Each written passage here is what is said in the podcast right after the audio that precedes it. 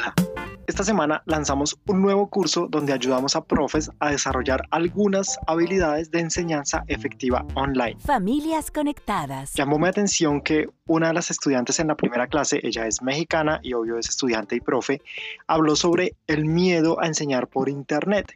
Y en realidad es que hay muchas razones que nos pueden paralizar por completo al momento de enseñar por internet. En este episodio te voy a contar lo más importante para vencer estos miedos o por lo menos lo que a mí me funcionó. Esta es mi historia. Comencemos. Presenta Prodigy. Hace unos 5 años era incapaz de pararme frente a un público, ya sea de 15, 10 alumnos, y después, cuando todo esto fue avanzando, yo logré dar una conferencia para 50 personas sobre educación y una de las personas que había asistido a otras charlas mías o conferencias me decía, oye, te felicito por el crecimiento que he visto en ti. Esta charla estuvo mucho mejor que las anteriores. Esto para mí fue entender que había podido llegar o que hoy estoy un poquito más cerca de la persona que quiero ser en cuanto a enseñanza. Y yo experimenté dos etapas de miedo para empezar a enseñar. La primera etapa es el miedo antes de dar una clase y la siguiente etapa es el miedo durante una clase. Yo sabía que tenía miedo a no estar lo suficientemente preparado que pararme frente a un grupo de estudiantes que apuntaban sus miradas a mí iba a ser muy duro si yo me congelaba, si yo no dominaba el tema, que mi charla y, o, más bien mi habilidad de comunicar no era lo suficientemente buena para empezar. Y por decirlo en palabras que ya es muy común, tenía el miedo a qué dirán y al ser juzgado. Quise dar una charla TED, bueno, TEDx, en la que fui rechazado. Y hoy entiendo que mis miedos me sabotearon esa posibilidad hace unos años. Para apagar ese miedo, entendí tres ideas simples en mi cabeza. Primero, yo debía saber mucho sobre un tema, era obvio, me hacía falta reforzarlo. Necesitaba más esa seguridad del conocimiento. Segundo, tenía que practicar y practicar. Y por último, lo más importante, tenía que admitir conmigo mismo que no sé también es una respuesta. Mi estrategia fue prepararme, prepararme y prepararme hasta que sentí la seguridad suficiente de poder enseñar. Hice estudios en una escuela de speaking, locución, leí sobre cómo preparar una charla TED, que es mi referente por lo menos para motivar e inspirar en menos de 20 minutos.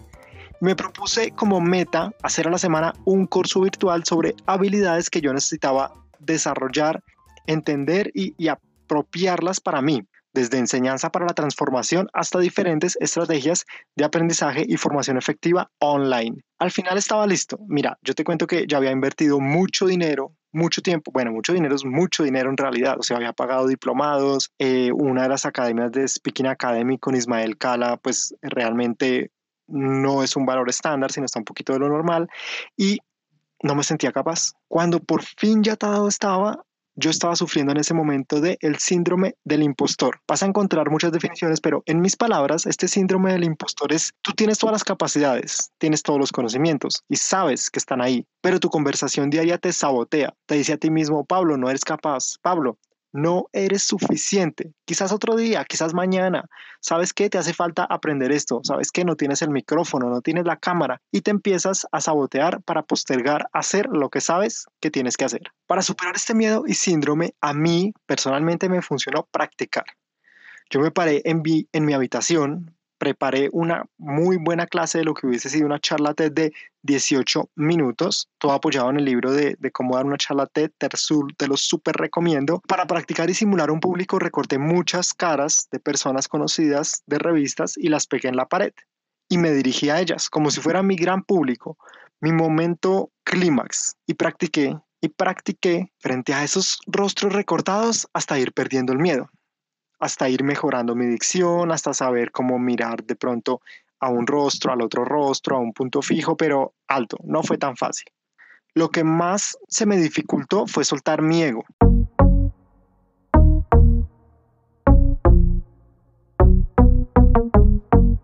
Fue entender que podía empatizar con esas otras personas que estaban al frente mío, sabiendo que no tengo todas las respuestas. Antes te dije que no sé también es una respuesta. Cuando entendí esto y lo empecé a aplicar, si alguien me preguntaba, ¿tú sabes de esto? No sé. O quizás sé, pero no lo suficiente. Luego te doy una respuesta, la respuesta que te mereces. Esto te sirve un montón, esto te libera de todas las presiones que te pones contigo mismo. Pero ahora, digamos que has practicado, que tienes experiencia, estás en escenarios reales, estás en una clase virtual, no importa cuál sea el medio, pero durante la clase hay otros miedos. El miedo a enredarte, de que, que estés hablando y te falte el aire, que digas alguna imprudencia, que se te olvide todo el tema y no puedas dar la clase.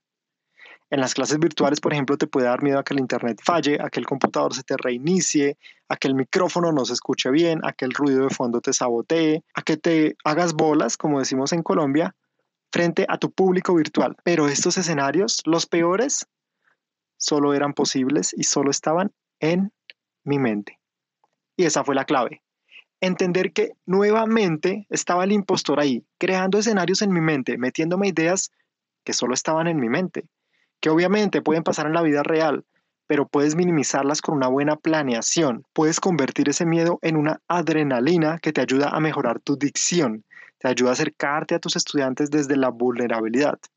Te ayuda a entender que equivocarse es normal y pues solo debes seguir adelante, sortear la situación, reírte de lo que pueda salir mal pero no pienses que todo exactamente va a salir tan mal como lo estás imaginando. Mi aprendizaje más poderoso fue soltar el ego, aprender a decir no sé. Con el miedo antes de una clase, tú te preparas, tú estás listo, tú te aprendes y memorizas en cuáles son tus botones que van a activar a los estudiantes, cuál va a ser el momento donde vas a levantarlos, donde vas a jugar un poquito con sus emociones, donde tienes que dar una charla magistral y de pronto compartir pantalla y empezar a hacer esa interacción, pero durante la clase vas a empezar a sentir ese miedo. Yo aún lo siento en clases virtuales y digo, ay, qué, emoción, dentro de media hora tengo una clase virtual y siento esas cosquillitas que antes me preocupaban y hoy me, me permiten salir adelante. Tienes que aprender a decirle a tus estudiantes, oye, no sé ese tema, cuéntame más tú si tú has estudiado. Tienes que aceptar que eres profe, que quieres dar lo mejor, que quieres cambiar el mundo a través de la educación y has invertido muchos años en esto, pero no implica que tengas todas las respuestas. No implica que tu clase sea perfecta a la primera, ni a la segunda, ni a la tercera. De pronto tu clase de 10 millones es la mejor. Y no importa, está muy bien tener ese espacio para poder crecer, para poder traer nuevos recursos, para inventar, para innovar en tus clases. Y obvio, cada clase que des, así no salga tan bien como la esperabas, es un momento de práctica. Son horas de vuelo en este panorama de la educación donde vas desarrollando nuevas habilidades. Así que lo que tienes que hacer es empezar hoy mismo y así sea hablándole a recortes de personas en una pared. Que esos recortes escuchen la mejor conferencia que jamás hayas dado, que tú botes toda tu energía, que sueltes tu conocimiento, tu ego, tus ganas, tu pasión y te quieran volver a escuchar. Y que realmente se lleven algo de tu aprendizaje. Suscríbete a nuestro podcast desde donde me estés escuchando, Spotify, iTunes, Google Podcast, SoundCloud, Deezer y explora otros episodios como este de aprendizaje.